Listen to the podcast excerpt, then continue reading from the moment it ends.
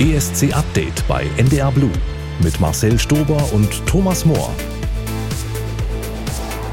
Hallo, herzlich willkommen zu ESC Update an einem Eurovision Super Saturday.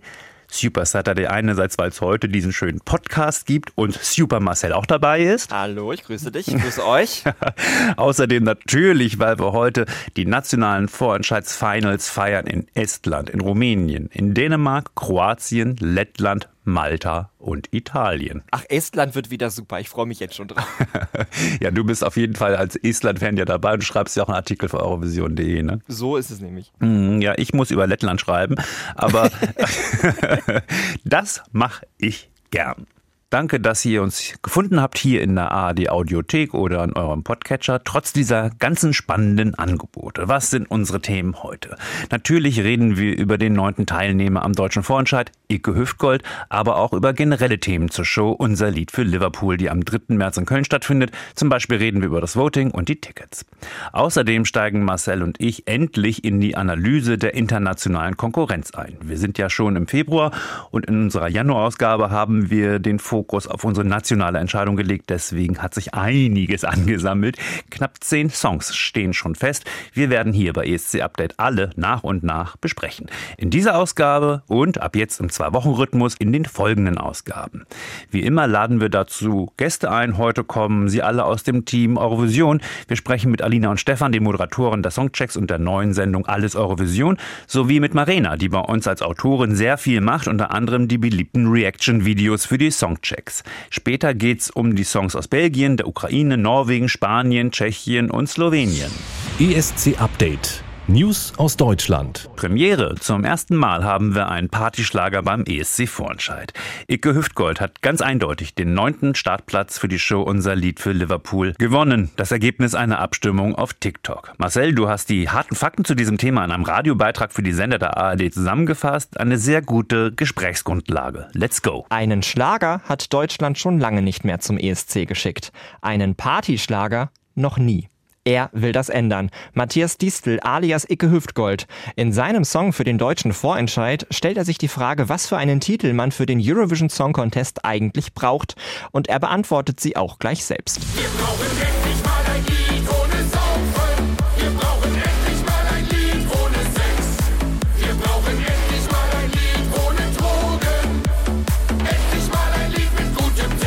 Acht Titel für den ESC-Vorentscheid in Köln wurden vom verantwortlichen Norddeutschen Rundfunk schon ausgewählt. Den neunten bestimmten allein die Nutzer der Plattform TikTok. Sie entschieden sich in einem Feld von sechs Acts mit 52 Prozent für Icke Hüftgold. So eindeutig, dass es auch den Sänger überrascht hat. Boah, krass. Also das ist ein krasses Ergebnis. Ähm ich meine, ich bin immer ehrlich, ähm, das ist ja nicht die größte künstlerische Schöpfung des Planeten, aber es zeigt halt auch, dass wir eine riesen Community haben, dass der Partyschlager in der Mitte der Gesellschaft ähm, angekommen ist und ähm, dass, dass die Leute das feiern. Perücke, Trainingsanzug und Begrüßung mit dem Mittelfinger gehören bei Icke Hüftgold Auftritten dazu. Der Mann hinter der Kunstfigur, Matthias Distel, ist da ganz anders. Der 46-Jährige aus dem hessischen Limburg an der Lahn studierte Sozialwissenschaften, war bei der Polizei, gründete eine Gartenbaufirma und sang in diversen Rockbands. Zum Ballermann-Sänger wurde er 2009 durch eine Wette, die könnte ihn nun 14 Jahre später zum ESC bringen. Ich stehe halt für eine Generation von äh, Leuten, die jetzt gerade ähm, durch zwei große Krisen gegangen sind oder gehen. Und wir haben das letztes Jahr gemerkt, ähm, dass der Partyschlager äh, voll eingeschlagen hat. Und ich glaube, dass man das auch auf die Welt da draußen ähm, projizieren kann. Mit seinem Label Summerfield Records baute Distel etwa Mia Julia und Lorenz Büffel auf, die zu den erfolgreichsten Interpreten des Partyschlagers gehören. Er steckte auch hinter dem heiß diskutierten Titel Laila, der erfolgreichsten deutschen Single des vergangenen Jahres. Icke Hüftgold hat jetzt selbst die Chance, zum wohl kontroversesten deutschen ESC-Act seit Gildo Horn vor 25 Jahren zu werden. Mit einem Song, den er in kürzester Zeit geschrieben hat. Ja, das war in der Tat in der Stunde erledigt.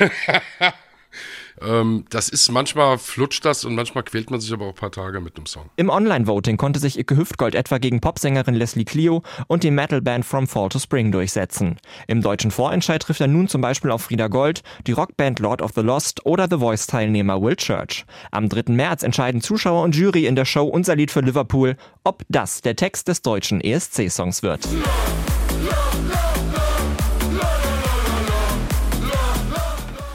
So Marcel, jetzt hast du schon zwei Minuten 43 über Icke Hüftgold geredet, aber dir war es wirklich ein Herzensanliegen, nochmal viel Meinung sagen zu können. Da, damit kann man die Leute in der ARD ja nicht so konfrontieren, aber unsere Hörerinnen und Hörer auf jeden Fall. Ne? Äh, das stimmt, weil ich nämlich halt auch nach dieser Wahl von Icke Hüftgold ganz viel gelesen habe in, in Fanforen und so weiter und so fort, dass das doch alles klar war und dass das doch alles schon von vornherein feststand, dass er das gewinnen wird mit seiner riesen Fanschar.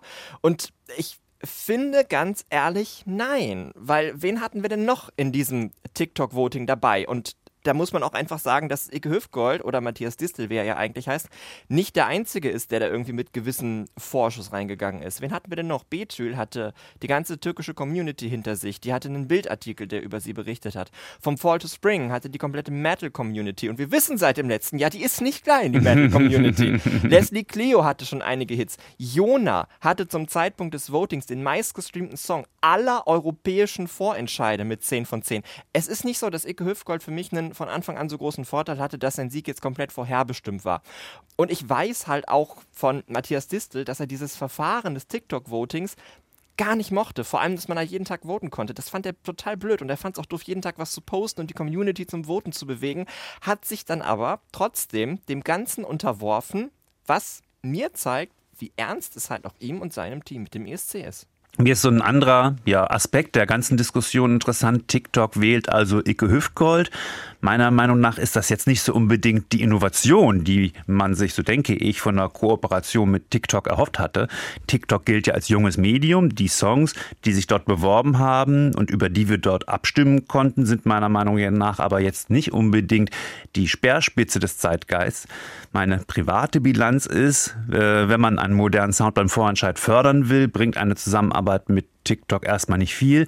Für ganz moderne, coole, junge, erfolgreiche Künstler, die dort ihre Songs droppen und dort erfolgreich werden, scheint der Eurovision Song Contest ehrlich gesagt kein Thema zu sein, was sie anmacht. Marcel, was ziehst du für Lehren aus dem klaren Sieg von Icke Hüftgold? Naja, erstmal hat TikTok uns ja schon ein paar Songs in den Vorentscheid gebracht. Die waren dann halt nicht in diesem Voting, aber solche Acts wie Patty Gurdy oder auch wie Lonely Spring, die haben sich ja auch über TikTok beworben, aber eben auch über die andere Plattform und sind direkt weiter, ohne in diesem, in diesem TikTok-Voting zu sein. Dann muss man halt auch sehen, ESC-Fans, das habe ich ja eben schon angesprochen, wie die so meistens reagiert haben. Und ganz Deutschland haben offenbar einen unterschiedlichen Musikgeschmack. Was aber auch in vielen anderen Ländern der Fall ist, zum Beispiel in Belgien, da sprechen wir ja nachher noch drüber, da hat sich auch nicht die große Fanfavoritin durchgesetzt.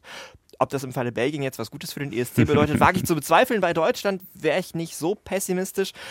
Und naja, dann hast du gesagt, Spitze des Zeitgeists. Was ist die Spitze des Zeitgeists? Ich finde das schwierig zu definieren. Ist es, ist es am Ende Deutschrap? Das mögen ja so viele Menschen. Das ist im Vorentscheid jetzt halt gar nicht vertreten. Hm. Aber da muss man auch sagen, dass eben ganz viele der Bewerbungen auf TikTok, die so in das Rap-Genre gingen, einfach auch Autotune bis zum Geht nicht mehr verwendet haben. Und das ist beim ESC eben nicht erlaubt. Hm. Ja, Spitze des Zeitgeists meine ich so ein bisschen, ja, modernen Sounds. Also das geht ja über, vor allem mhm. dann über Beats, die modernen klingen.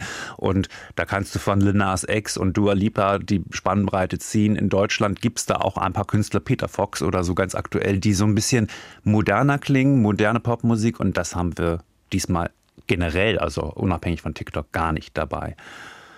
Und was man in jedem Fall auch als positiv bewerten mag, mit Icke Hüftgold haben wir den zweiten Act in der Vorentscheidung, der Deutsch singt. Doch hören wir uns den Song mal an. Nach den 2 Minuten 56 geht die Hüftgold-Diskussion auch weiter. Dann mit Alina Stiegler und Stefan Spiegel. Wir brauchen endlich mal ein Lied ohne Saufen. Wir brauchen endlich mal ein Lied ohne Sex.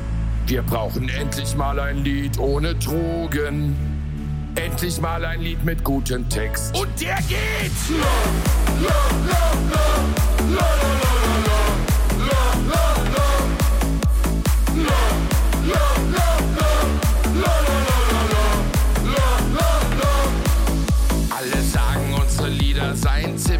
La, la, la, unsere Bässe ballern ziemlich fies.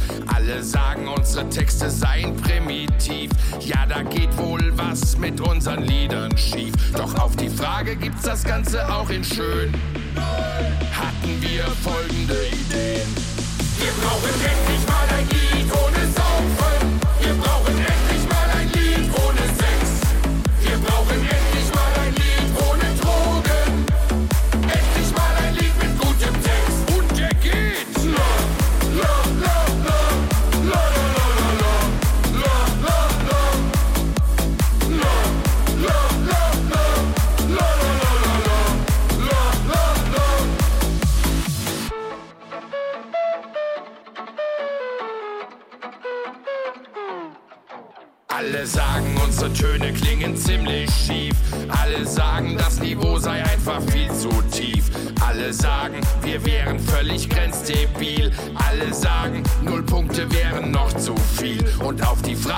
euch Affen auch in geil. Verfassten wir folgende Zeil. Wir brauchen endlich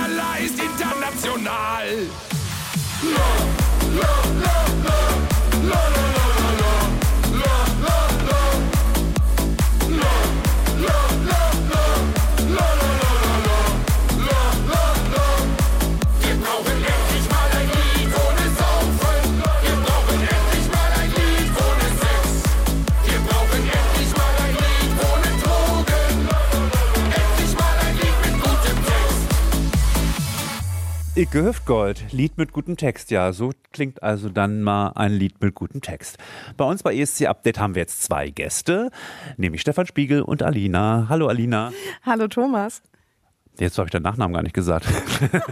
du, Stefan mit Nachnamen. Madonna ist doch toll. Ja, genau. Wir brauchen nur einen Vornamen. Madonna ist hier, Alina ist hier. Hi. Ja, Icke Hüftgold geht für Deutschland ins Rennen. Ähm, was ist dein Gefühl dabei? Darf Deutschland sowas zum ESC schicken? Naja, also wenn wir mal auf die nackten Zahlen gucken, 52 Prozent haben für Icke Hüftgold gestimmt bei TikTok, dann ist das ja schon ein deutliches Votum. Die Frage ist natürlich, sind das jetzt alles nur seine Fans, die da aktiv waren? Oder waren das tatsächlich die Fans, die gesagt haben, nein, wir wollen auch diese Farbe sehen?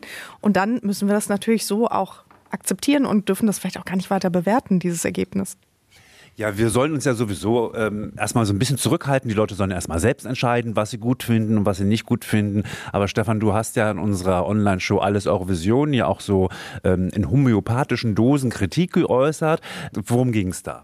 Ja, da geht es um ein Video, das ist uns heute aufgefallen, ist zehn Jahre alt, da geht es um Blackfacing und einfach, dass er mit übelsten Klischees um sich wirft und das ist natürlich nicht cool und das war auch vor zehn Jahren schon nicht cool und da, das kann man kann auch einfach ziemlich dumme Musik machen, ohne, ohne, ohne diskriminierend zu sein. So manche Sachen mu muss man halt auch nicht machen. Das ähm, ja, war halt nervig so und das finde ich auch schon, da kann man einfach auch drüber sprechen und trotzdem dann sagen, dass die Farbe Schlager und natürlich auch diese Musik, so wie er sie macht, auf jeden Fall eine große Berechtigung hat, vielleicht auch dann dabei zu sein, weil es einfach auch ein großer Teil der Musiklandschaft Deutschlands ist. Und am Ende ist der ESC ja dafür da, das auch ähm, zu repräsentieren.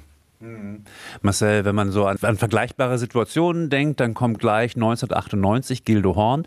Ist das so die gleiche Geschichte wie bei Gildo Horn? Kann Icke Güff Hüftgold bei der Vorentscheidung genauso viele Prozente erreichen wie damals Gildo Horn gegen Rosenstolz und gar nicht so schlechte Acts damals in Bremen 1998? Ich äh, könnte mir auf jeden Fall vorstellen, dass er eine ähnliche Aufmerksamkeit kreiert. Bis dahin wie Gildo Horn. Ich kann mir durchaus auch vorstellen, dass da beim Televoting einiges zusammenkommt. Allerdings würde ich den Song stilistisch weniger mit Gildo Horn vergleichen, sondern ich habe überlegt, hatten wir sowas schon mal beim ESC, so Partyschlagereskes? Und da sind mir ehrlicherweise als erstes die Tracksheeters eingefallen aus Österreich. Also wir hatten ja schon mal so, so eine Partyschlagernummer und die wurden damals letzte im Halbfinale. Das ist natürlich auch schon elf Jahre her und das ist ein ganz anderes Lied. Aber das ist vielleicht eher das, womit ich es vergleichen würde. Aber grundsätzlich finde ich es gut, dass Ick im Vorentscheid ist. Ja, warten wir mal ab, was noch alles an Reaktionen kommt. Ich bin gespannt. Alina und Stefan, wo wir gerade alles Eurovision gesagt haben, das ist ja unser neues Projekt. Äh, vor einer Woche Premiere immer noch zu sehen bei eurovision.de und auch in der ARD Mediathek, wenn ihr euch das nachgucken wollt. Wie ist euer Gefühl nach der ersten Sendung? Ach, sensationell. Es ist einfach so schön, quasi zurück zu sein in der nächsten ESC-Saison. Wir haben es ja bei den Fans gemerkt im Vorfeld, die Nachrichten, die wir bekommen haben auf eurovision.de, die Kommentare. Die Leute haben einfach Lust auf den ESC und ich bin sehr dankbar, dass wir die Möglichkeit haben, nicht erst mit den Songtracks einzusteigen, sondern schon viel früher vor dem Vorentscheid eben über den ESC in Deutschland berichten zu können. Und das fühlt sich richtig, richtig toll an. Mhm. Musstest du deinen Terminkalender richtig freischaufeln dafür, um das alles wegmoderieren zu können? Wegmoderieren ist ein hartes Wort. Natürlich muss man sich da den Terminkalender für freischaufeln, aber das tut man ja gern. Und das ist ja das ist ja das Schönste, was man so machen kann, über den ESC zu sprechen. Und wir sind ja schon sehr privilegiert, dass wir äh, einfach hier nach Hamburg fahren dürfen oder nach Köln, dann da irgendwelche berühmten Menschen treffen, am Ende nach Liverpool machen und die ganze Zeit einfach nur über den ESC zu sprechen. Also, das finde ich, äh, das ist ein riesengroßes Geschenk. So kann man auch nochmal Danke sagen an den NDR, dass er uns das ermöglicht, mal so ein bisschen schleimerisch. Mhm. Marcel, sag doch nochmal alles, was wir planen. Ich krieg's gar nicht so zusammen. Klar, das ist äh, auf das Warming Up am ESC-Vorentscheid am 3.3. um 21.20 Uhr in Liverpool. Also wirklich festgelegt haben wir es auch nicht. Auch, auch mich würde interessieren, was wir geplant haben. Äh, wir wollen auf jeden Fall Live-Sendungen machen. Also ihr kennt ja schon Livestreams von uns, äh, von den ESCs. Da waren wir entweder davor oder danach mal live. Es gab Flipside dabei. Im Prinzip wird das, würde ich mal sagen, beibehalten. Aber es wird jetzt eben einen schönen Rahmen kriegen. Wir werden ein schönes Studio haben, den, den schönen Holztisch mit dem Logo drin. Also es wird alles ein bisschen wiedererkennbarer sein. Es wird alles ein bisschen geordneter sein. Das ist also auch mal gut, ein bisschen Ordnung in die Bums hier reinzubringen.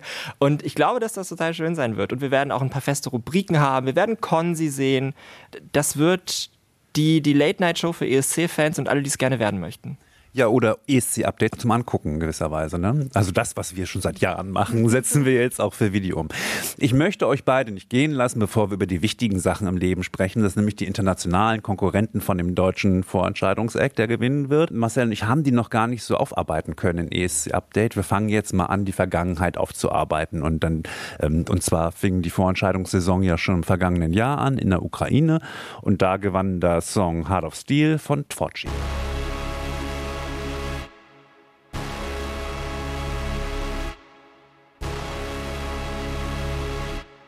Sometimes gotta let it go. Sometimes gotta look away. Sometimes just gotta know when to stick your middle finger up in the air. I cannot explain, tell you how I feel. Life is just a game, and I'm playing for the win. Don't be scared to say just what you think.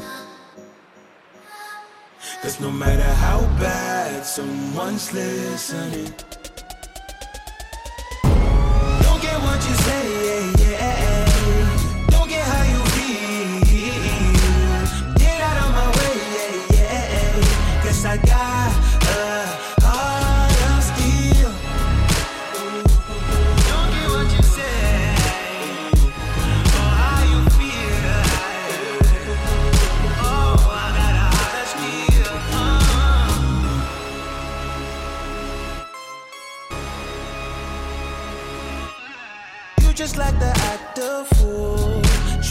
get in my head like when I turn on my headlights, I can see right through you.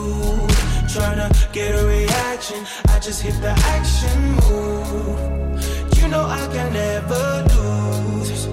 You like the attention too. This has never been about you. Don't be scared to say just what you think. Cause no matter how bad someone's listening, don't get what you say, yeah, yeah. Don't get how you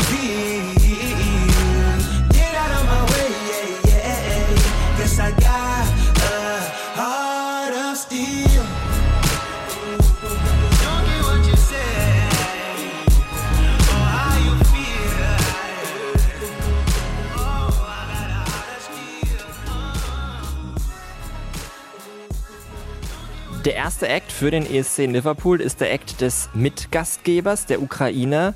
Und es ist ein Act, den man jetzt, würde ich sagen, spontan nicht zwingend mit der Ukraine verbindet, oder Stefan? Überhaupt nicht. Ich war, als ich das, den Song das erste Mal gehört habe, auch ziemlich enttäuscht, muss ich sagen, weil ich von der Ukraine gerade in den ähm, vergangenen Jahren immer sehr progressive, sehr interessante Dinge ähm, ja, ähm, bekommen habe. Und tatsächlich waren ja auch so ein paar Songs in dem Wil Wildir heißt es, glaube ich. Wilbier, genau, dem Vorentscheid. Der zweite zum Beispiel, das war ja wieder so ein ähm, ja, hatte, hatte deutlich experimentellere Vibes, würde ich mal sagen. Ne? Das ist, fühlt sich jetzt fast eher an wie Schweden. So, auch vom Text her ist jetzt ja auch so, der Text ist ja, ja, wie kann man das denn sagen? So gefällig, so, ne? Leicht verständlich. Äh, ein bisschen so, als ob ChatGPD ihn geschrieben hätte. Und ja, deshalb war ich erst enttäuscht, muss ich sagen. Und dachte mir so, ja, ist ja so, hat Thomas ja auch schon gesagt, dass das, dass immer, wenn man, wenn, wenn ein Land den ESC gewinnt, dann das nächste Jahr der Song dann erfahrungsgemäß meistens nicht so gut wird. Aber Es ist ein Grower. Und ich glaube auch, dass die Inszenierung, die ja schon ähm, im Musikvideo und da in dieser Untergrundbahnstation wirklich gut war, dass die dem Song auf jeden Fall was geben wird. Und ich glaube schon, dass die ins Finale kommen werden und dann da auch, ja, ich weiß gar nicht, wie ist das überhaupt? Sind sie im Finale? Im Finale sind sie. Sie sind im Finale, weil ist England denn auch im Finale? Achso, ja, sowieso als Big Five, genau. Ähm, ja, ich musste kurz überlegen. Ne? Muss erst wieder reinkommen in so eine Saison. Nein, weil es ja in England stattfindet. Deshalb habe ich, kurz, hab ich kurz gezuckt. Aber natürlich sind sie im Finale, aber ich glaube auch, die werden ganz gut abschneiden. Ja, der ukrainische Song, ein gutes oder ein schlechtes Schweden, Alina? Na, ich glaube, Ukraine macht in bester Tradition das, was alle Gastgeberländer machen. Sie schicken, wie sagt man so schön, einen lovely horse. Also sie wollen auf gar keinen Fall das nächste Jahr wieder in der Verlegenheit sein, das ausrichten zu müssen, möglicherweise. Aber man muss es wirklich nochmal sagen, das war ja gar keine leichte ähm, Saison um es jetzt mal wirklich ganz plakativ zu sagen, sie hatten überhaupt keine guten Bedingungen, das irgendwie ausrichten zu können. Und ich glaube, die wollen sich vielleicht auch einfach mal neu präsentieren. Die wollen halt nicht das machen, was sie die letzten Jahre gemacht haben. Und das dürfen sie ja auch. Wir haben ja jetzt zwei Songs, über die wir mit euch sprechen. Einmal Belgien und einmal die Ukraine. Thomas, welcher von den beiden gefällt dir denn besser? Oh, das ist eine schwierige Frage, weil die beiden Songs ja, also die Saison begann für mich ein bisschen enttäuschend, weil ich alle Songs nicht so gut fand bislang. Aber das ist ja fast jedes Jahr so, dass nicht am Anfang der Burner kommt.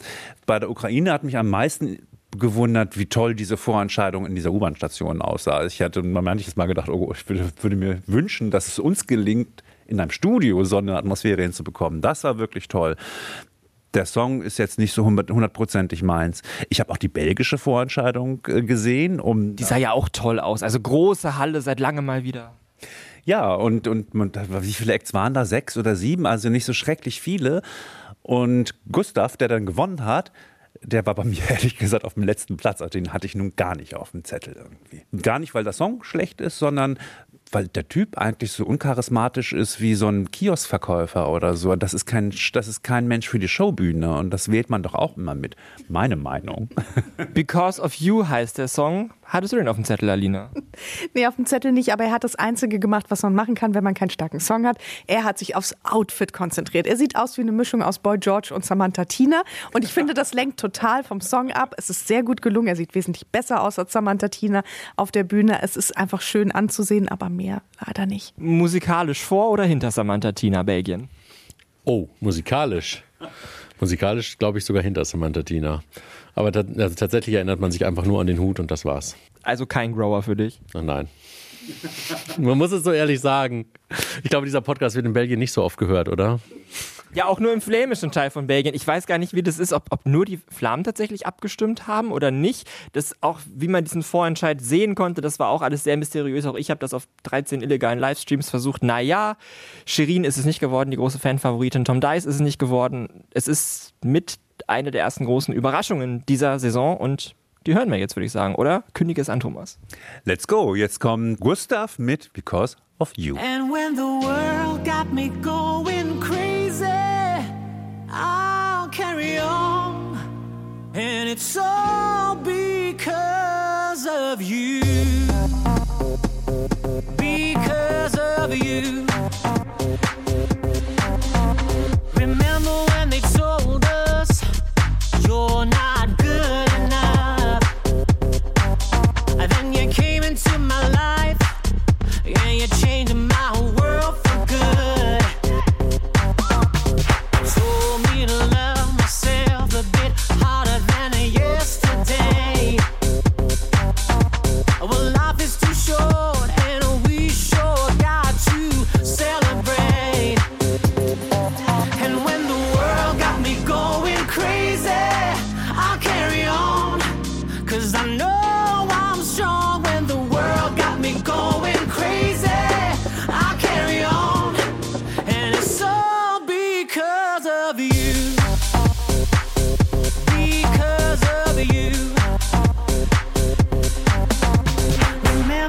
try to break us. Well, look.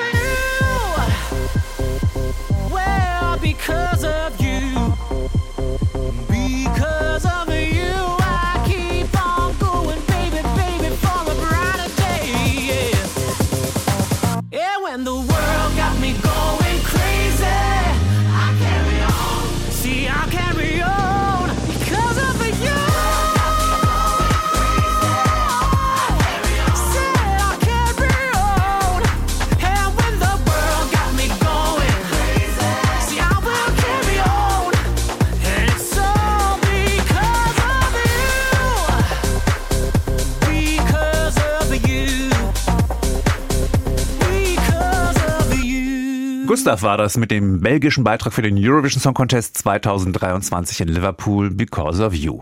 Jetzt spreche ich über die Songs aus Spanien und Norwegen mit meiner Kollegin Marina. Hallo Marina. Hi Thomas. Die beiden Shows aus Trondheim und Benidorm haben wir am letzten Samstag ja gemeinsam geguckt. Als Aftershow-Party zu unserer eigenen Show Alles Eurovision. Du hast da ja Regie gemacht. Noch kurz dazu. Ähm, wir sind ja ordentlich am Resümieren. Zufrieden grundsätzlich mit unserer Show Alles Eurovision? Ja, da ist noch Luft nach oben, aber so für das, was wir hatten. Corona-Fall und alles drum und dran. Stimmt, ein Teamboards-Mitglied ja. hatte bei uns Corona. Ja. Das ist so ein bisschen Work in Progress, ne? Wir arbeiten da dran. Ja. Wir haben äh, kurz bevor wir jetzt die Aufnahme gestartet haben, auch schon über unser Projekt dann als Warm-up in, in, in Köln gesprochen. Da haben wir auch noch verschiedene Varianten, die wir gerade durchdiskutieren. Aber vieles wird anders, vielleicht besser, hoffentlich, ja. ja. Gewinnerin vom Benidorm-Fest der spanischen Vorentscheidung ist Blanca Paloma mit dem Song Ea. Ja, ich glaube schon. Ja, ja, ne? Mhm. Spanisch ist ja eine deiner Muttersprachen, aber natürlich bist du gar nicht so ähm, mit der spanischen Kultur verbunden, weil es eher südamerikanisch ist. Und gerade dieser Song, der ist ja so ein, so ein, so ein, so ein Flamenco. Mhm. Das hat doch mit deiner Kultur eigentlich gar nichts zu tun. Oder fühlst du das? Ich bin da mit null aufgewachsen. Ich würde sagen, ich kenne Flamenco so wie du. Und trotzdem holt mich das total ab. Ich finde es richtig, richtig gut. Ich weiß auch, dass du es nicht so gut findest, ne? Irgendwie. Ich habe noch nichts gesagt. Okay, nee, aber ich, ich kam, glaube ich, äh, bei der Redaktionsbesprechung rein, als du, Marcel, ich weiß nicht, zwei andere, Alina, noch eine Person, so darüber hergezogen haben. Und ich war so, hä, warum? Ich fühle das total, ich finde es richtig gut. 100% Spanisch, Flamenco, genau, mehr kann ich, bestimmt gibt es da auch noch eine bessere Einordnung. Äh, ich verstehe auch, dass der Song sehr besonders ist und dass ihn vielleicht viele nicht verstehen. Aber ich finde es richtig, richtig gut und ich hätte mich mit Agoné, das war ja so ne, der zweite, nicht zufrieden gegeben, weil für mich war das eigentlich nur Chanel in männlich und also es war auch geil, aber es war irgendwie nichts Neues und deswegen finde ich das ziemlich gut. Kann mir aber auch vorstellen, dass das total verkacken kann. Mhm. So. Paloma ist 34 Jahre alt, im Nachnamen heißt sie Ramos, aus Elche, also in Südspanien. Ich glaube, sie ist 33, weil sie ist 89 geboren und im Juni. Also ich so, ist genauso alt, ist ja egal. Habe ich mich vielleicht verrechnet. Nee, ich glaube, das lag auf äh, stand bei eurovision.de. Mhm. Äh, hier vollkommene Transparenz. Das ja. ist eine Hommage an ihre kürzlich verstorbene Großmutter. Das ja. hatten wir doch gerade letztes Jahr. Also äh, Blas Canto, falls du, ne? Also und mit Omas kriegst du mich immer, aber das wusste ich gar nicht, als ich das zum ersten Mal gehört habe. Ich fand einfach diese Bühne wahnsinnig gut. Sie ist ja irgendwie auch, äh, sie arbeitet irgendwie im Setdesign oder so. Also es ist auch, wahrscheinlich hat sie das selber alles so gemacht und sich angezogen und deswegen ist es für mich auch so eine runde Sache. Aber was wolltest du fragen? Ja, also, na, aber ein interessantes Thema, weil generell mhm. finde ich, dieses Benidorm-Fest war von der Performance, also von der Ausdifferenzierung jeder einzelnen Performance wirklich beispielhaft. Das war ja so, so viel Spaß inszeniert und mit so vielen Ideen. Total. Und ausgerechnet ihr Part ist natürlich, also ihr Song ist ja. am allerbesten inszeniert worden. Da hängen so ja. komische Flatterseile, so, nee, Flattervorhänge ja. runter, aber das ist wirklich nur Deko. Und sie selbst steht natürlich da auf der Bühne wie, ja, wie eine Statue, also ja. voller Stolz auch. Und deswegen glaube ich, du hast gesagt, wir alle haben über den Song gelästert. Ich fühle nicht so. Und das stimmt. Ich sehe, dass das vielleicht was Großes werden kann, wie mhm. damals ähm, 2012 Albanien. Das klingt so.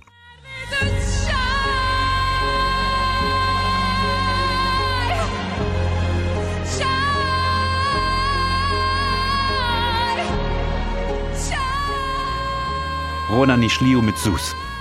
Ja, natürlich. Die weiße Person mit den Dreadlocks, die sich so in das Dekolleté mit, ne? Ja. Äh, ja, das ist genau das, was ich meinte. Gutes, gutes Singen wird immer belohnt beim ESC und genau. Du, ich finde das einen guten Vergleich, diese beiden Songs. Also auch große Kunst, überhaupt nicht massenkompatibel, aber sehr erfolgreich. Ja. Die sind in den Top 5 gelandet, beste Platzierung Albaniens jemals. Und ich glaube auch, dass diesmal diese Polarisierung stattfindet, die beim ESC ja so wichtig ist, dass ganz viele Leute den Song ignorieren, aber genügend Leute da sind, die sich für den begeistern können und anrufen können, auch in Juries.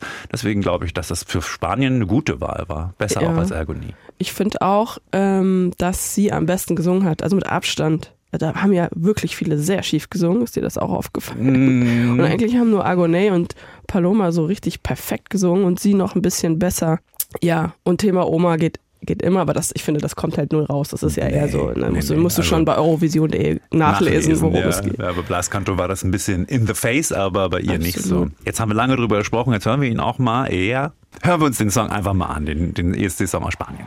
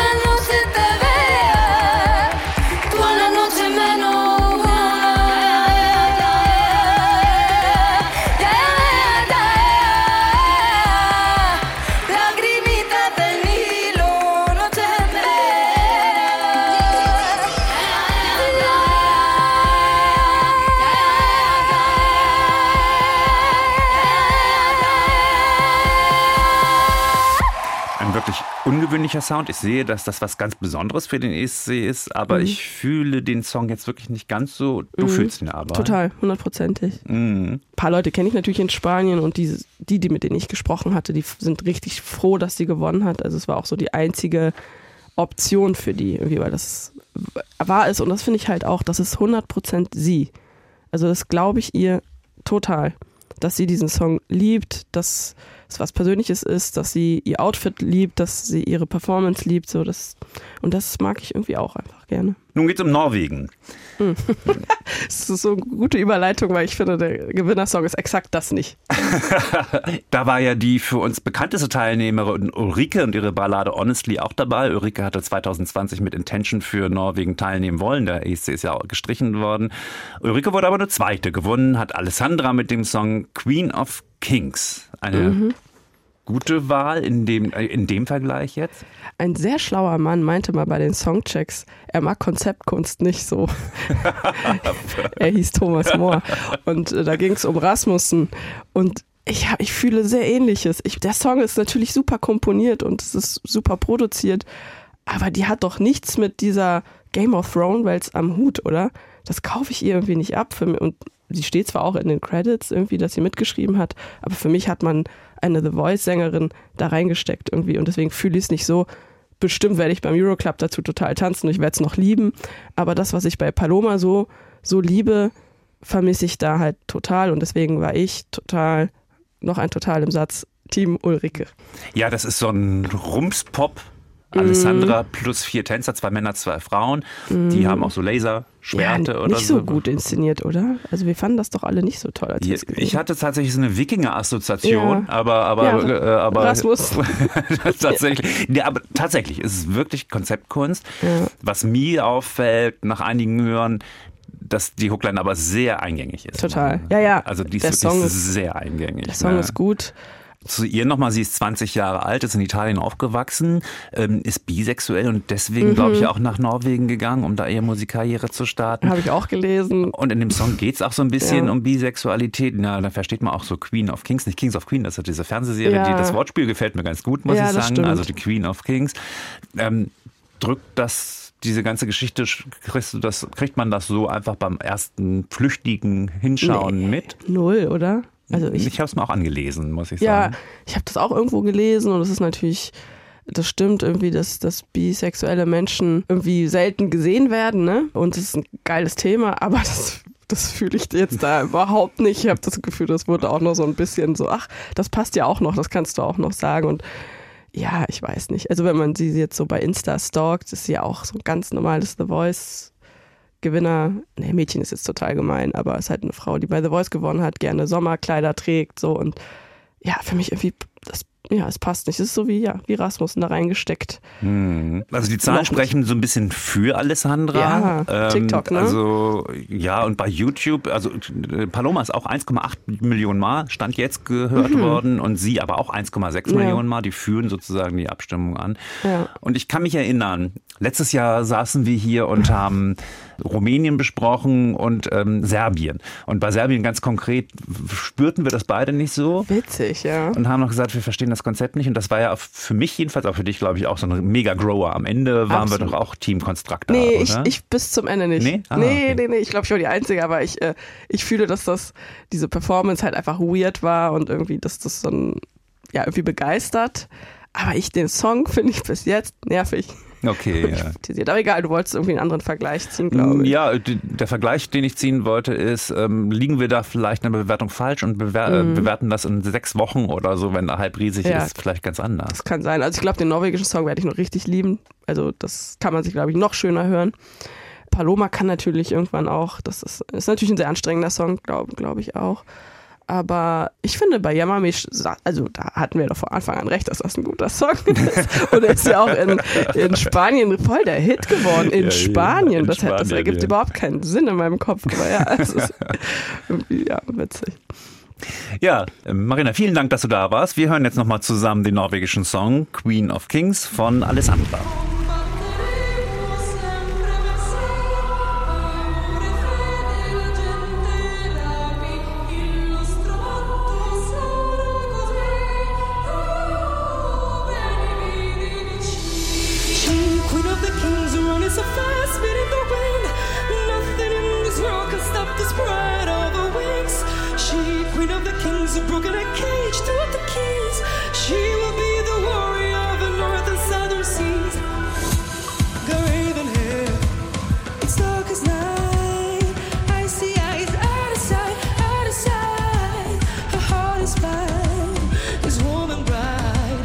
smile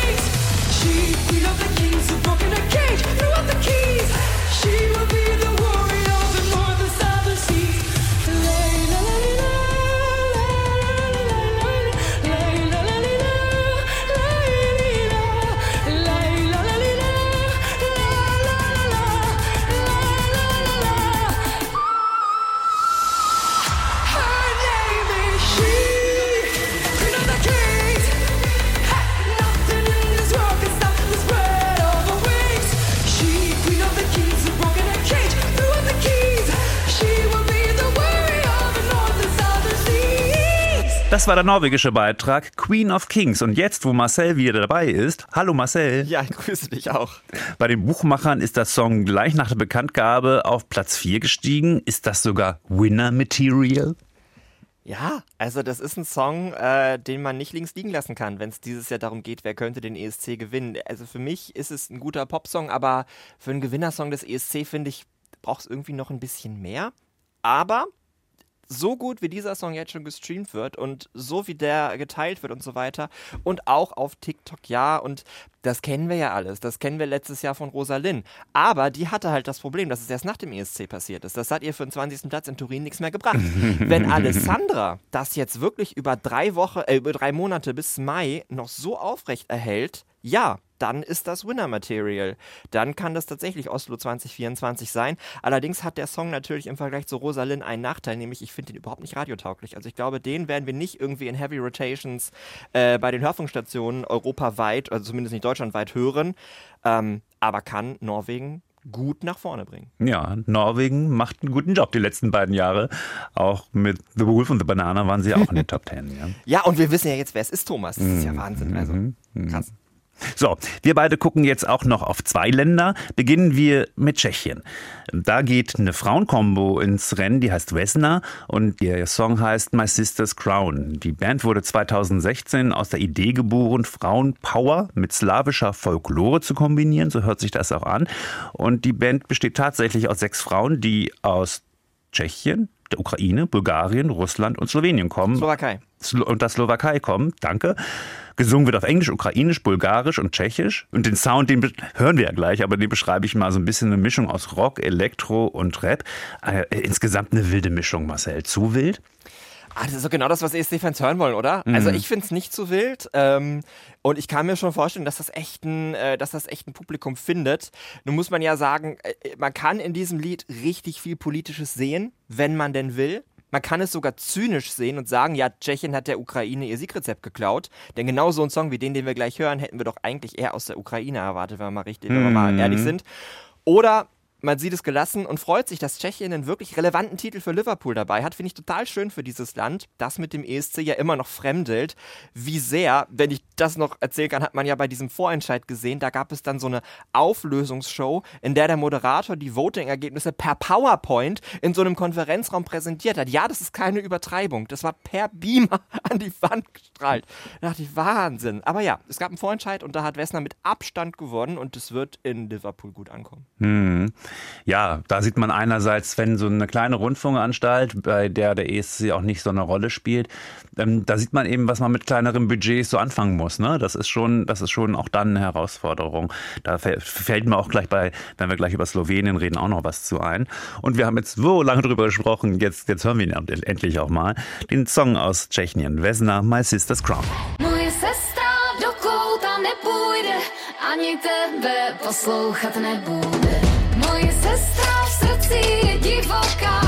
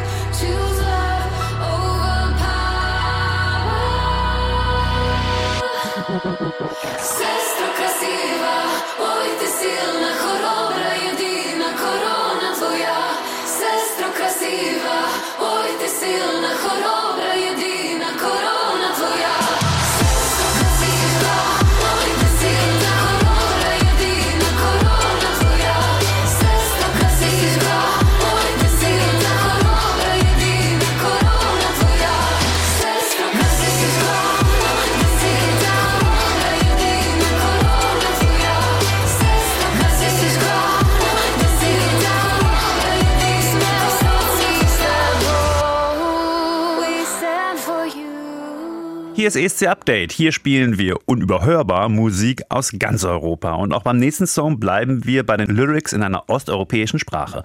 Und zwar geht es um Slowenisch. Die Band Joker Out wurde mit dem Song Carpe Diem, okay, das ist auch noch Latein, das heißt übersetzt nutze den Tag, direkt nominiert. Joker Out ist eine Band, eine klassische Rockband, würde ich sagen, aus fünf Männern. Die singen auch einen klassischen Rocksong. Die haben zwei Videos publiziert, also es ist ja eine direkte Nominierung. Die haben zwei Videos äh, publiziert, so ein klassisches Musikvideo und so ein Performance-Video in einem Theater. Hat dich Joker Out überzeugt? Ja. Und ich finde, dafür, dass wir die Band so als Rockband abgestempelt haben, wir haben ja auch schon mal über sie geredet, ist das jetzt gar nicht so ein richtiger Rocksong. Also da haben wir bei unser Lied für Liverpool deutlich mehr, finde ich, was in dieses Genre geht. Ähm, mich hat das überzeugt. Carpe Diem allerdings brauchte ich ein paar Mal, bis ich mir etwas von diesem Lied merken konnte. Es ist halt auf Slowenisch. Dann kommt der Songtitel Carpe Diem gar nicht in den Lyrics vor. Das hilft alles nicht, um sich die Struktur des Songs irgendwie drauf zu schaffen. Aber man muss sagen, wenn man sich diesen Live-Auftritt anguckt, Kamerablicke haben die Jungs ja drauf. Äh, allerdings ich fürchte, es ist eine Band und wir werden wieder eine klassische Band-Performance sehen. dass da also nicht so wahnsinnig kreativ was gemacht wird, außer Leute, die an Instrumenten stehen und nett gucken. Aber trotzdem kommt Slowenien damit ins Finale. Ja, in, den, in dem klassischen Musikvideo, da spielen sie so ein bisschen verrückt und dann gibt es eine verrückte Party in so einem Hotel, Fahrstuhl vor allem. Mhm. Und das, das Performance-Video ist ja auch gestellt und es ist auch voll Playback und auch von der Inszenierung her so, so, so, so schön gemacht, wie man das natürlich in einer Live-Situation beim ESC überhaupt nicht hinbekommt. Deswegen kann es gut sein, ähm, dass es auf diese klassische Band-Performance hinausläuft und das wäre natürlich dann in der Tat schwächer. Ja, die Elevator Boys aus Slowenien, vielleicht sollte man so ein Fahrstuhl auf die Bühne Zum stellen, Beispiel. das ist auch nicht schlecht. Aber beide Videos total professionell und das wollte ich eben gerade nochmal anbringen. Also wenn Sender einfach nicht so viel Kohle haben, dann ist es nämlich schon eine große Herausforderung, überhaupt eine Vorentscheidung organisieren zu können. Das wird ja auch überall immer teurer und die Budgets sind immer kleiner. Und das ist tatsächlich auch eine Überlegung von jedem Machenden. Machen wir eine Vorentscheidung und geben dafür sechs- bis siebenstellige Beträge aus oder stecken wir das Geld, was wir überhaupt zur Verfügung haben, in eine sehr gute Präsentation? Und das haben die hier in diesem Fall wirklich gemacht. Also da haben sie wirklich das Geld optimal eingesetzt und Joker Out optimal präsentiert in diesen beiden Videos. Okay, hier ist Joker Out mit Carpe Diem. Ljubili se se igrali Kot danes jutri več ne manj besed, ta na klet pod nogami šte Mi pa bežimo s prepiha. 810 tisoč let moraš delati tle Da duša malo zadiha. Ti loviš, če preživiš. Ti ničesar ne dobiš. Si tega res želiš Igra sovraštva je za vas. Hvala lepa, ne računajte na nas. Na nas. Mi bomo celo noč plesali. Ljubili se in se igrali. Kot danes jutri več ne bo. Ne bomo šteli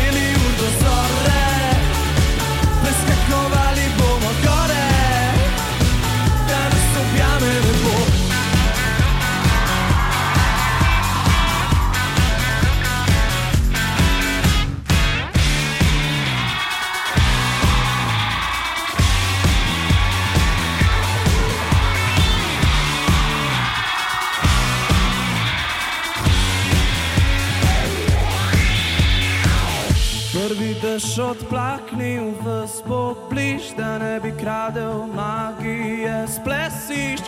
Tema bo prižgala žar v očeh.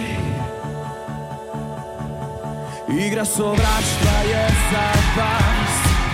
Hvala lepa, ne računajte na nas.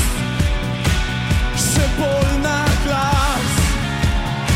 Mi bomo celo noč plesali,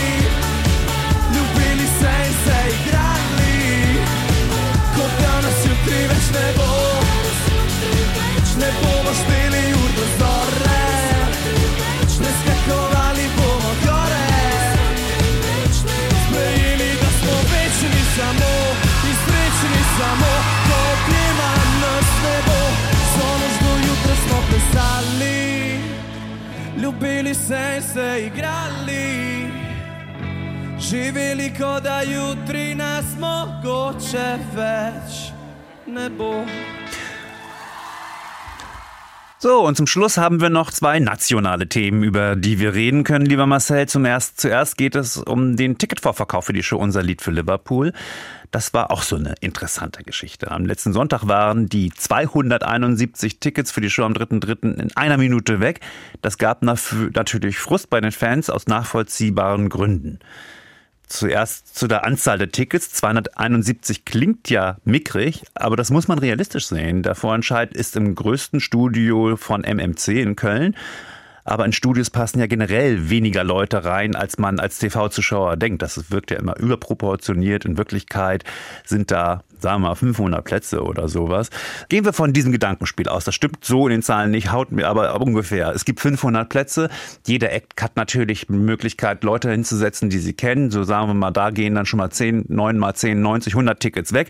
Für die Fanclubs gehen jeweils 50 äh, Tickets weg, dann sind es nur noch 300. Ja, so kommt dann schon die Zahl von 271 zustande. Das ist sozusagen das Optimum, was man in den freien Verkauf geben kann. Ist das auch genug, um einen Vorverkauf anzukündigen? Eigentlich doch schon, Marcel, oder? Ja, selbstverständlich. Man stellte sich mal vor, wir hätten das nicht gemacht. Mm. Dann wäre es ja noch viel schlimmer gewesen. Also ja, ich finde das auch, ich finde das toll, dass der Vorentscheid so schnell ausverkauft ist. Also ich, in, in Sachen, das Interesse ist da. Ich finde es natürlich nicht toll, dass extrem viele Fans ohne Tickets traurig Natürlich, zurückgelassen sind. klar. Natürlich nicht. Ja, 271 ist natürlich wenig. Äh, Natürlich, äh, ja, weiß ich auch nicht, was man erwartet hat. Aber, weil natürlich ist das wenig und natürlich ist es dann schnell weg. Man kann ja auch nicht nur ein Ticket kaufen, man kann ja auch vier Tickets dann irgendwie für sich selber kaufen. Dann geht es ja noch schneller futsch. Aber ja, für diese Zahl einen Vorverkauf anzukündigen, ist natürlich total okay. Ja, die wirklich spannende News, die hast du auch schon ein bisschen angedeutet in diesem Zusammenhang, ist diese. Kurz nach der Eröffnung des Online-Vorverkaufs waren 20.700 Kundinnen und Kunden auf der Landingpage. Das sind wirklich sehr, sehr viele und da warst du doch auch überrascht, oder? Ja, also ich weiß nicht, ob alle dieser 20.700 auch wirklich für den Vorentscheid da waren. Auf der anderen Seite, Ja. ähm, wenn man Sonntag um 20 Uhr bei tvtickets.de, was will man da sonst machen, außer für den Vorentscheid-Tickets kaufen? Und wie erwähnt, jeder Einzelne will ja auch für drei, vier, fünf Leute dann Tickets holen. Also man kann aus dieser Zahl rauslesen, das Interesse ist da. Das Hm. Interesse ist groß. Und als ich diese Zahl gelesen habe, habe ich sofort gedacht, ja, wann? Also erstmal, ein ESC-Vorentscheid gehört in eine Mehrzweckhalle für mich, Punkt. Ein TV-Studio finde ich zu klein, vor allem in Deutschland. Ich finde, wir müssen wieder zurück in die Hallen und das hatten wir ja auch im vergangenen Jahrzehnt öfter als nur einmal. Mhm. Und Punkt zwei, wir haben hier letztes Jahr im November drüber gesprochen, da war ich ja in, in den Niederlanden bei so einem Konzert, Herr Kraude Song Festival, wo Mhm. irgendwie 20 Acts und ganz viele Sieger und so äh, aufgetreten sind, die schon mal beim ESC waren. Das war auch in so einer Zehntausender Halle. Und da haben wir drüber diskutiert, ob das in Deutschland auch möglich wäre. Und da habe ich gesagt, ja, ich glaube schon. Und wenn ich jetzt diese Zahlen hier sehe, denke ich, ja, ich glaube schon. Also das ESC-Fantum ist da. Man muss es nur aktivieren. Und das hat der Freundschaft offenbar geschafft. So, das zweite Thema, über das wir hier gern nochmal reden können, ist das Voting-System, mit dem wir bei unserer Vorentscheidung unser Lied für Liverpool zu tun haben. Auf den ersten Blick ist alles bekannt und verständlich. Das Ergebnis wird zu 50 Prozent vom Publikum und zu 50 Prozent von einer internationalen Jury bestimmt. Also scheinbar wie beim großen CSC auch. Interessant wird es, wenn man auf die Details schaut. Das Publikumsvoting, das zerteilt sich in ein Televoting während der Sendung, das kennt man so, und ein Online-Voting. Das startet wohl schon am 25. Februar, sechs Tage lang. Ja, und das ist sozusagen die Rampe, ähm, wo man die ganzen Radiosender in Deutschland mit reinholen will. Deswegen wird das fälschlicherweise häufig auch als Radio-Voting bezeichnet. Nein, es ist ein Online-Voting. Jeder kann überall in Deutschland abstimmen.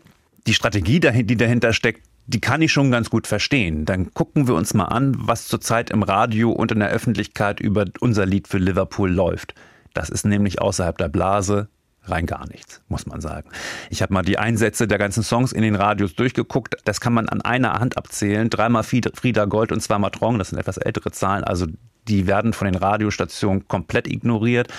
Und ja, du kennst das selbst, Marcel, wenn du in deinem Umfeld irgendwen auf die deutsche Vorentscheidung ansprichst, dann fragen die Leute, ach, das war schon? Nee, nee, es ist am 3. März. Ach, das ist am 3. März. Also ganz viele Leute haben noch gar keine Ahnung, dass diese Vorentscheidung stattfinden wird. Ja, also wenn man Glück hat, haben sie Ike Höfgold mitbekommen, denn das ist ja wirklich Mhm. ein Name, den man auch außerhalb der Blase kennt, aber selbst bei sowas wie Lord of the Lost, die ja schon groß sind in einer Bubble, meine Eltern kennen die auch nicht. Also Hm, natürlich, natürlich nicht, nicht. aber, aber äh, so ein Name wie Ike Höfgold, das könnte eben vielleicht so ein bisschen Schlagzeilen dann noch bringen.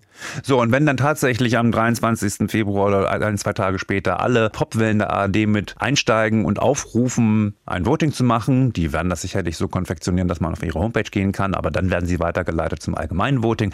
Dann hat man die Publizität, ja. Wenn dann zehn Sender die Songs auch spielen, morgens in den Frühsendungen und tagsüber darüber reden, dann schafft man erstmal sowas wie vergleichbare Bedingungen und schafft so ein Grundrauschen. Man darf da auch nicht zu viel erwarten, dass dann da schon eine Million Stimmen eingehen in dieser Woche. Auch das ist mühsam, den Hörer, die Hörerin dazu zu bringen, vom Hören äh, sich abzusetzen, ihr Handy rauszuholen, auf die Homepage zu gehen, die Voting-Seite sich weiterleiten zu lassen und das dann abzugeben. Da ist die Schwelle immer noch ziemlich groß, aber immerhin wird es dann sowas wie ja eine organisierte Öffentlichkeit geben und das ist die große Chance von diesem Online-Voting, dass dann an dem Tag, wenn die Vorentscheidung kommt, schon Leute so ein bisschen was mitbekommen haben. Da kann man auch ein bisschen vernachlässigen, dass das alles keine Live-Performances sind. Denn davon kann man auch ausgehen. Der Anteil des Online-Votings wird am Ende ja addiert mit den Telefonvotings, also die Stimmen werden einfach so addiert, mhm. aber die werden, das ist meine Prognose, nicht mehr Einfluss haben als 10, 20 Prozent, so ungefähr. Ich glaube ich auch nicht. Ich finde das natürlich auch besser, wenn man auf Basis eines Auftritts abstimmt, natürlich. als auf, ein, auf Basis eines Musikvideos. Aber ich glaube nicht, dass sich durch einen Auftritt so wahnsinnig viele Leute umentscheiden, irgendwie für jemanden nicht zu voten. So rum sage ich es mal. Also diese ganze Voting-Seite, die wird es dann auf eurovision.de geben. Freut euch drauf. Und übrigens, das habe ich eben noch vergessen bei den Tickets, es gibt auch ein schönes Quiz. Es gibt nämlich noch Tickets für den Vorentscheid. Ja, ja, stimmt. Dreimal zwei. Es gibt noch ein Quiz. dreimal, dreimal zwei. zwei. Wenn ihr noch zum Vorentscheid wollt, geht auf eurovision.de und vielleicht habt ihr Glück und gewinnt noch dreimal zwei Tickets für den Vorentscheid. Viel Erfolg. Mhm. Müsst nur ein bisschen was wissen über die Acts, aber das kriegt ihr raus, wenn ihr erste Update habt. Ja, und das Jury-Voting da gibt es halt Jurys aus acht Ländern. Das ist ganz interessant und es, da wird auch hingeschaltet werden zu den Ländern. Ja, also genau, man macht das, was man aus vielen anderen Vorentscheiden auch kennt. Also Norwegen macht das so, äh, dieses Jahr Schweden macht das so, Finnland, viele Länder machen das so. Mhm. Ja, nee, das ist ja auch sehr sinnvoll, den Blick von außen zu haben. Finde ich mal interessant, wie die ausländischen Jurys das bewerten, also wie das da ankommt. Das ist bestimmt ganz anders als bei uns. Tja, in, in weniger als drei Wochen wissen wir mehr. Dann haben wir endlich den deutschen Act für Liverpool. Worauf können wir uns noch freuen? Am 25. Februar gibt es die neue Ausgabe von ESC Update mit all den neuen Songs aus Estland, Italien, Rumänien und, und, und. Am 3.3. beginnt der Vorentscheid um 22.20 Uhr und ab 21.20 Uhr senden wir von vor Ort unsere zweite Ausgabe von Alles Eurovision als offizielles Warm-up für unser Lied für Liverpool. Klingt spannend, oder? Also ich würde einschalten. Mhm. Okay, wir hören uns dann wieder in zwei Wochen. Bis dahin. Bye bye. Macht's gut. Ciao.